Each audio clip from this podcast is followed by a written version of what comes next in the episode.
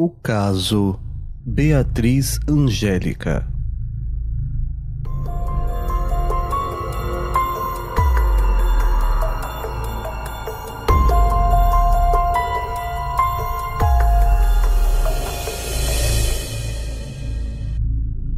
Antes do vídeo eu sempre falo que ele é baseado em notícias sobre o caso. Qualquer informação contada aqui já foi mostrada antes. A gente não tem aqui o intuito de tratar com sensacionalismo ou ofender qualquer envolvido no crime por parte das vítimas. Beatriz Angélica Mota morava com os pais e irmãos em uma chácara na zona rural de Juazeiro, na região norte da Bahia. Uh, o pai da menina era professor de inglês da mesma escola onde ela estudava, que é um dos mais tradicionais e bem conceituados colégios de Petrolina, uma escola particular, é, até bastante conhecida na região. No dia 10 de dezembro de 2015, aconteceria no colégio a festa de formatura de alguns alunos daquele ano e, naturalmente, como professor, o pai da Beatriz ele fazia parte do evento. Assim, a menina foi ao evento com a mãe, que chama Lúcia, e o pai, que chama Sandro. E durante o evento, o Sandro teve que se afastar de onde a sua família estava sentada, porque em determinado momento ele teria que participar junto com outros professores e alunos de alguns instantes ali que ele tinha é, que estar mais envolvido envolvido ali no evento da formatura em si. E nesse momento a Beatriz sentiu sede e pediu para sua mãe para ir até o bebedouro. A sua mãe permitiu e ela foi sozinha tomar água. O fato aqui da mãe ter deixado ela ir sozinha tomar água, mesmo com 7 anos, que alguns podem achar um absurdo, a gente tem que levar em conta que ela estava no colégio onde ela estudava, então já era natural para ela ali fazer esse caminho de tomar água sozinha. Ela sabia onde era o bebedouro, ela conhecia todo o local e é dentro de uma escola, gente, um local que normalmente inspira confiança. Eu acho que qualquer um, naquele momento ou naquela situação, iria deixar que a menina fosse sozinha tomar água no bebedouro da própria escola. Dito isso, é, quando a menina foi tomar água, teve o início de uma história cheia de detalhes terríveis, assustadores e misteriosos. O pai ainda estava ocupado com o evento e a mãe, depois de 15 minutos, notou que a menina não voltou do bebedouro. Ainda assim, a gente pode pensar que ela poderia ter encontrado alguma coleguinha, alguém que ela conhecia, ter ficado ali conversando, esqueceu de avisar a mãe, esqueceu do tempo. Mas passou mais tempo ainda é, e a Lúcia, a mãe, já estava preocupada e avisou o Sandro, né, o pai da menina, que ela não tinha é, voltado de quando foi beber água. A família procurou ali na quadra onde estava acontecendo o evento, ali em alguns locais da escola e não encontraram nenhum sinal de Beatriz. O pai da menina subiu no palco da formatura para poder chamar por ela usando o microfone e ninguém sabia aonde ela estava. A família ficava cada vez mais desesperada, naturalmente, é, as pessoas no evento começaram a ajudar a procurar. A última imagem que se tem de Beatriz foi registrada às 21 horas e 59 minutos daquele dia, onde ela se afasta da mãe e vai até o bebedouro do colégio. Esse bebedouro fica na parte inferior da quadra onde aconteceu o evento. Cerca de 40 minutos depois disso, o corpo de Beatriz foi encontrado atrás de um armário. Esse armário ficava numa sala de material esportivo que estava desativada por causa de um incêndio provocado por ex-alunos do colégio. E era lá que ela estava caída com 42 facadas. Ela tinha ferimentos no tórax, é, membros superiores e inferiores, não havia nenhum sinal de violência sexual, mas há um fato curioso que é, não havia sangue espalhado pelo lugar, não tinha respingos de sangue, o que leva a crer que ela não foi morta onde o corpo foi encontrado. A faca usada no crime do tipo de peixeira era nova, né? Foi usada só para aquele crime é, e foi encontrada ainda no corpo da menina, como se o assassino não tivesse preocupação em esconder a arma da brutalidade que ele tinha cometido. A Polícia Militar, Polícia Civil, Instituto de Medicina Legal, Instituto de Criminalística todos foram acionados, a área foi isolada e foi feita uma varredura no colégio para tentar encontrar outros vestígios do crime. A delegada responsável pelo caso na época informou que policiais estavam fazendo o mais rápido possível o levantamento em relação a testemunhas, câmeras de segurança do colégio, de estabelecimentos comerciais próximos é, e da equipe contratada para fazer a filmagem do evento. E assim como é, outros casos que a gente já viu, eles pediram também fotos fotos e vídeos de qualquer um que tivesse ali no local do evento e tivesse feito algum registro de algum momento da festa. Até então a polícia trabalhava com a possibilidade do criminoso ter entrado pela porta principal que dava acesso à quadra do colégio, porque nos muros tinha um sensor de movimento. Então se alguém tivesse tentado pular o muro, o alarme teria tocado. Já no dia seguinte a delegada informou que já tinha interrogado alguns suspeitos, mas ainda não tinha achado qual poderia ser a motivação do crime e não quis dar muitos detalhes da investigação para não atrapalhar o trabalho policial. Entre as provas né, recolhidas pelo Instituto de Criminalística estava a faca, foi feito o levantamento no local vendo vestígios de material genético que podem ter sido dispensados ali como cabelo, resto de pele, impressões digitais. O laudo da perícia do ML apontou que a causa da morte foi hemorragia externa e interna provocado é, pelos cortes. A margem do tempo entre o sumiço e a morte de Beatriz foi de cerca de 20 minutos e devido à forma brutal como a criança foi assassinada, a polícia começou a trabalhar com a possibilidade de vingança, já que não tinha nenhum sinal de violência sexual, caracterizando a intenção específica de matar a criança. Como esse caso repercutiu muito na mídia na época, é, tomou grandes proporções pela crueldade e o mistério em torno de tudo, a polícia preferiu deixar um delegado responsável especificamente por esse caso, para cuidar só dessa investigação, para assim tentar é, ter mais detalhes nos processos todos e cuidar de tudo com a atenção que o caso precisa. No final de dezembro de 2015, o novo delegado disse que o caso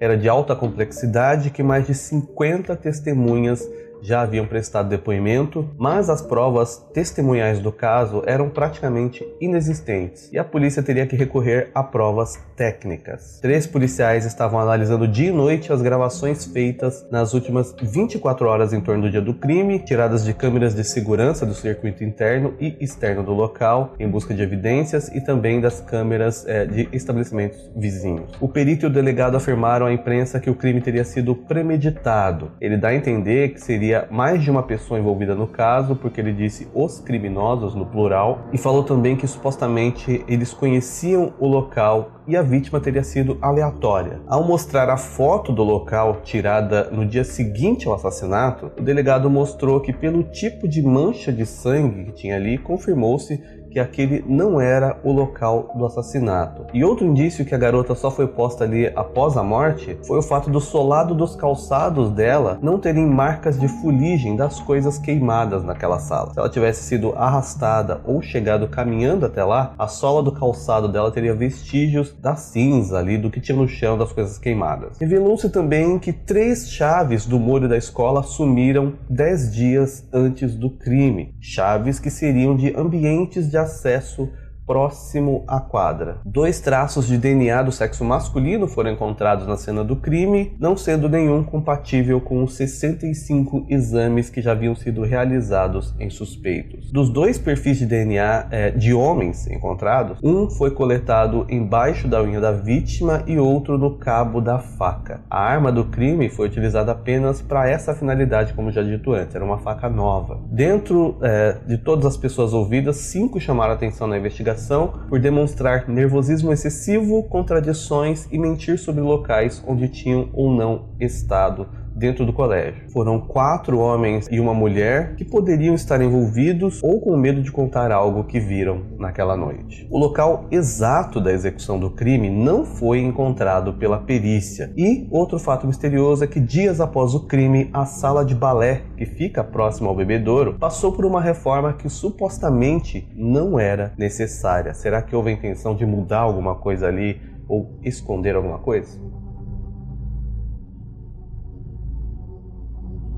Um retrato falado já havia sido feito com base nos depoimentos de pessoas que viram um sujeito considerado incomum aos frequentadores do colégio, apesar de ser uma festa onde poderia realmente ter qualquer um que não era pai ou mãe de algum aluno, mas ele foi visto com um comportamento que foi considerado estranho. Um dos depoimentos conta que uma pessoa teria descido minutos antes da Beatriz para a área do bebedouro, cerca de dois minutos antes, teria ido até a área próxima onde o corpo seria mais tarde encontrado e se assustou com a presença é, inusitada desse homem e teria saído do local após ele começar a bater com o celular numa grade próxima que havia no ambiente, uma pessoa que aparentemente estava irritada. Essa testemunha, amedrontada com o comportamento inesperado, voltou para a área central da festa e durante o retorno encontrou com a Bia na escadaria da quadra. Uma segunda testemunha teria ido ao bebedouro 29 segundos após a criança e não viu mais esse homem. Para o delegado, ele estaria sim envolvido no crime. O homem com o rosto divulgado também foi visto fingindo beber água dentro dos banheiros masculino e feminino, além de ter uma criança que deu o depoimento que esse mesmo homem teria chamado ela para perto dele um pouco antes do momento do crime. Outro indício que teriam outras pessoas envolvidas são testemunhos que dão conta que haveria gente na área próxima da cena onde foi encontrado o corpo, ou seja, a pessoa que teria levado a criança deveria ter sido vista por essas pessoas pessoas quando ele estava é, retirando a Bia do local. Era um local bem movimentado e para o delegado ou essas pessoas participaram de tudo ou deram cobertura ao crime. A escola ajudou o Disque Denúncia, dobrando o valor da recompensa de 5 mil para 10 mil reais, ofertada a pessoas que tiverem informações sobre o criminoso. Com a possibilidade é, de suspeitos do crime ainda fazerem parte dos funcionários da escola, sete pessoas foram afastadas com medida preventiva. Vários protestos ocorreram desde a semana do crime até vários dias depois, cobrando uma solução da polícia. A população estava revoltada. Após seis meses do crime, um vídeo amador que mostra a parte interna da quadra do colégio revelou a presença de um desconhecido próximo ao bebedouro, onde a menina foi vista pela última vez. Esse homem seria bem diferente do primeiro retrato falado e ele era agora um novo suspeito para o caso Beatriz Angélica. A filmagem foi feita por uma pessoa que pediu o anonimato, mas identificou aí a hora exata em que a Beatriz desce para o bebedouro e em seguida um desconhecido também também segue para o acesso ao local. A Beatriz desceu as escadas para o acesso ao bebedouro aproximadamente às 22h20. Dois funcionários da escola permitiram o acesso dela uh, ao local onde a passagem estava bloqueada pelo fato de que uma diretora da escola estava vendendo água na festa. 19 segundos após isso, um homem desconhecido também desceu os degraus. Minutos depois, ele sobe, mas a Beatriz não sobe mais. Tudo isso quem contou foi o pai dela, que viu o vídeo. Esses vídeos de câmera de segurança, eles são de péssima qualidade, né? Então a polícia teve que fazer uma melhora nas imagens com uma empresa especializada, o que levou muito tempo para poder só em março de 2017 divulgar imagens detalhadas do suspeito. É, tem um fato que não existe um acordo entre as partes, ou seja, a polícia discorda do colégio e vice-versa, é que todas as imagens do dia do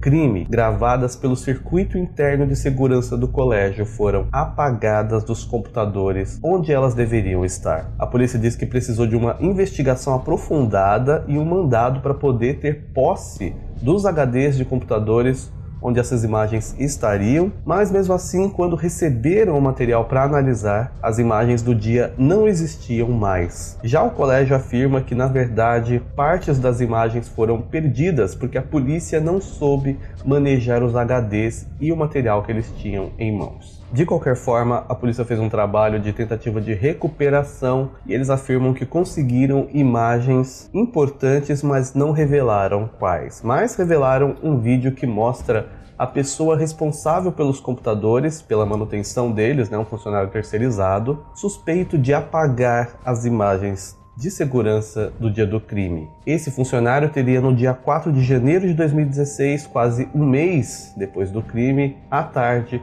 entrado em uma sala da escola onde ficava o aparelho que gerenciava quatro câmeras de segurança. Sete minutos depois, a gravação é interrompida e o conteúdo apagado. O equipamento só voltou a funcionar no dia 22 de fevereiro. Ele foi o último a entrar na sala, a polícia procurou o funcionário, mas ele está foragido. Meses depois, imagens foram recuperadas por uma empresa especializada em Minas Gerais e, segundo a polícia, elas mostram o suspeito de ter matado a Beatriz andando ao redor do colégio com uma faca na mão e, em seguida, entrando na quadra onde acontecia a festa de formatura. E atualmente, as buscas estão sendo feitas com base nessas imagens, ou seja, esse seria o mais recente suspeito do crime. Porém, mesmo com DNA, todo o material genético, imagem do rosto gravado em vídeo, essa pessoa ainda não foi encontrada e o caso permanece sem solução. O que exatamente aconteceu, qual a motivação do crime, quantas pessoas estão envolvidas, por que as imagens foram apagadas, tudo permanece um mistério que já dura anos. A família continua, além da polícia, fazendo a sua própria investigação particular para tentar obter aí respostas que finalmente deem uma conclusão para esse caso. Comenta aqui embaixo a sua teoria. É interessante que pessoas que morem aí na região contar detalhes do lugar, algo que enriqueça as informações desse vídeo. Deixe seu like no vídeo, ajude a fazer essa história ir mais longe e ser mais um passo da montagem desse quebra-cabeças terrível. Espero que você tenha gostado de conhecer essa história. Se inscreva no canal. Por enquanto é só